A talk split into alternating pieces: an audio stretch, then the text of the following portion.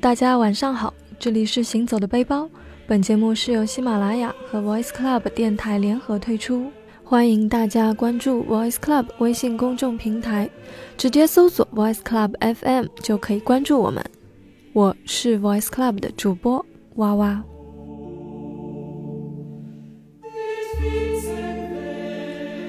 二零一五年十一月十三日，巴黎遭受了前所未有的恐怖袭击，近两百条鲜活的生命被恐怖分子夺走了。巴黎本来就是哀伤之地，革命、光荣、复辟、回潮、启蒙、封闭，而如今它却依然在遭受这个时代不该有的血腥与风雨。我们暂且不管这场恐怖袭击它最根本的原因究竟是宗教，还是种族的冲突和矛盾，联想到我们本身，是的，我们也极有可能随时消失在下一刻。十月十三日的时候，我就在巴黎。想到这个的话，其实也有点后怕。生命脆弱而短暂，那我们是否在感受生命？是否在每一刻都为自己想要的努力活着？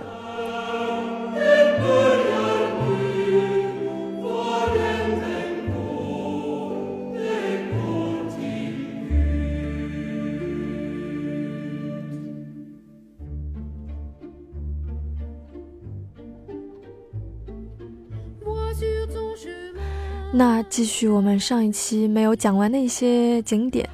除了埃菲尔铁塔，巴黎必去的一个地方就是卢浮宫了。我相信很多人都是冲着那个卢浮宫去的，不仅仅是因为它的历史悠久，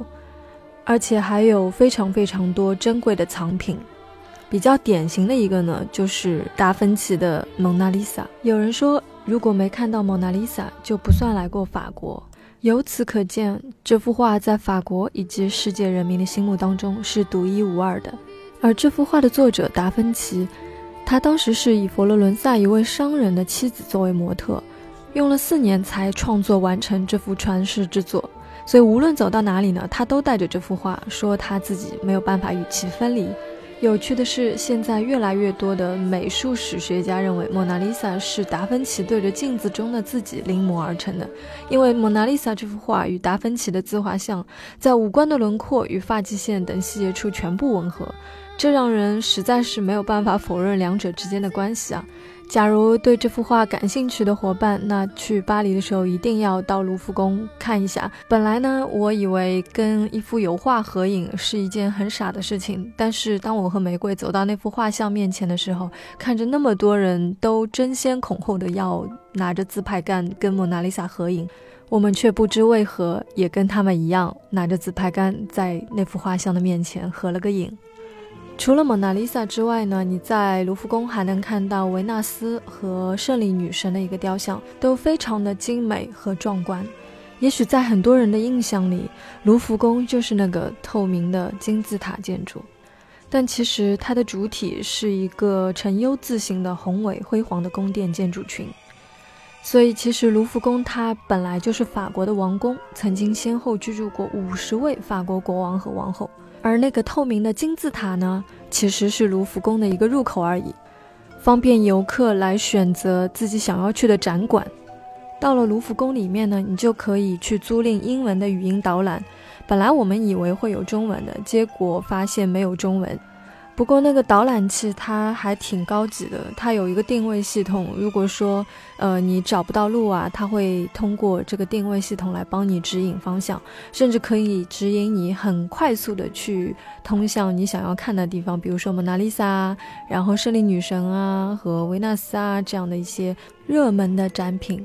还有要提醒的是，千万不要试图在一天内把卢浮宫给逛完，因为那几乎是不可能的。不管你懂不懂里面的东西，我觉得总有一处是可以让你驻足停留的，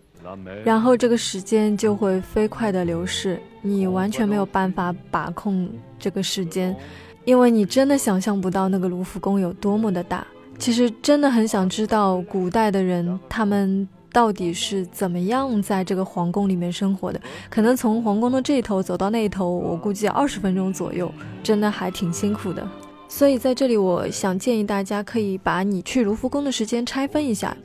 比如你上午可以去咖啡吃一顿早餐，然后沿着塞纳河走一圈，然后再到卢浮宫逛一圈。下午呢就可以去逛街 shopping，这样相对来说呢也不会太累。其实我也非常建议大家在傍晚的时候出卢浮宫，可以坐在卢浮宫前的那个广场上。也就是太阳快要下山的时候，那个时候的卢浮宫在夕阳的衬托下，在还没有完全暗下来的天色的衬托下，显得格外格外的美丽。会有抱着吉他的艺术家随意和轻快地弹奏着符合法国风情的乐曲，你会看到金黄色的路灯一盏一盏亮起，显得柔美而温情。在那个时候，你对卢浮宫会有很多的幻想，它好像不像往常我们觉得的那样神秘，它就在我的眼前。而对于完全不懂艺术的人来说，里面的藏品可能不过是一件一件精致的作品，但却依旧会怀着敬畏的心情，讶异着这些作品的鬼斧神工。在眼前的这个晶莹剔透的金字塔的底下，藏着多少伟大的秘密？在《达芬奇密码》的电影里，男主角 Landon 也最终在金字塔的底下找到了圣杯。书中说道，在繁星闪烁的天底下，终于得到了安息。坐在卢浮宫的广场前呢，还能看到一座小凯旋门。呃，当时就对凯旋门也有一定的憧憬，而凯旋门呢，也被我们列为必去的景点之一。所以，当我们很高兴的到达凯旋门那一站的时候呢，发现底部有很多人在排队，我们就拿着博物馆的通票，哎，就可以直接通过一个特别通道进去。那时候的优越感又蹭蹭蹭的来了。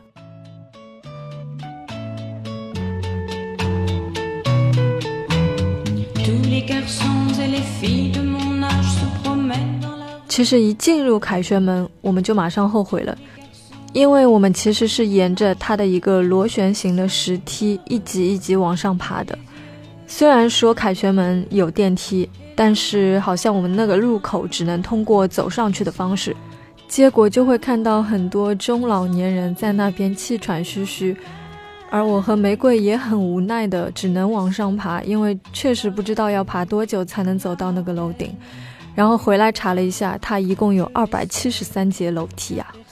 其实平常来说，这二百多节楼梯对我们来讲应该不算什么，但它却在一个非常窄的一个螺旋形的空间里面，这就让我们非常的晕了。所以当我们走完这二百多节楼梯到达顶的时候，就还没有上到凯旋门的外面，我们是非常的兴奋的，就好像我们也能感受到那种凯旋而归的心情。然而，当我们走出那个密闭空间，走到凯旋门最顶端的外面的时候，就发现这凯旋门其实就是一个超级大的露天阳台呀，风景确实是非常好了。你可以看到，在凯旋门的一周修建了一个圆形的广场，会有十二条道路呈放射状，就像一颗星星发出灿烂的光芒一样。所以这个广场又叫明星广场，而凯旋门也被称作为星门。除了可以看到繁华的街景之外，和香榭丽舍大街。我和玫瑰对其他的就非常无感了，而且鉴于它的排队成本这么高，我其实并不是很推荐大家去登上凯旋门。但假如你有博物馆通票的话，那其实还是可以上去看一看的，毕竟来都来了嘛。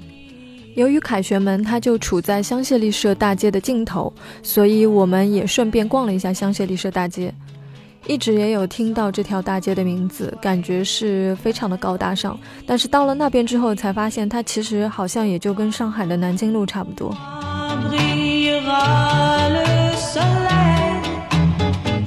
我们当时去的时候，呃，法国的《L》杂志在香榭丽舍大街举办他们七十年的一个封面回顾展，大概每隔五米就会有一个杂志封面的展示。这本杂志呢是法国一九四五年创刊的，它的中文名叫做《世界时装之愿》。哎，相信很多朋友都也听说过。那也有人把它称作为 Ella，在法语里面的意思呢就是她。所以这本杂志也是专注于时尚美容生活的一一本女性杂志啊。哎，也许有朋友会问啊，这么出名的景点，你竟然不推荐我们去？你可别蒙我们呀！那这其实也仅仅只是个人的感受而已。可能它在我的印象里会更好，但是到了这边我却发现跟我的预期有落差，所以才会有这样的感觉。假如你还没有去过的话，那请不要把期待放得太高，就抱着一颗平常心态去，那或许你会有惊喜的发现。不过接下来呢，我还要推荐两个地方，那就是蒙马特高地的圣心大教堂。教堂前面呢会有长长的陡坡和阶梯，有非常多的人会坐在上面吃午饭、聊天、晒太阳，也同样会有弹奏风琴的艺术家在那边忘情而投入地弹奏着乐曲，在那里你就会想要静静地一直坐下去听他弹完每一曲，在一个悠闲的午后就这样发着呆，可以什么也不做，就只是静静地坐在那里。如果你有足够的时间，那可以在蒙马特高地慢慢的去探索一个拥有山城的景致、艺术的广场、圣洁的教堂、典雅的街景、闪烁的霓虹和粉红的橱窗，也有柔软爱情的地方。另外一个想推荐给大家的地方呢，就是巴黎圣母院了。它其实是巴黎第一座哥特式的建筑，非常非常的雄伟、精美、壮观。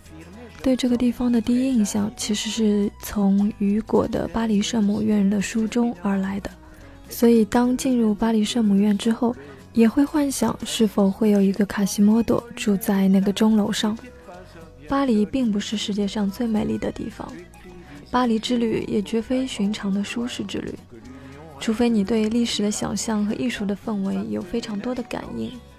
对那些故事、那些雕像、那些绘画、那些电影。还有那些神秘而纷乱的创作，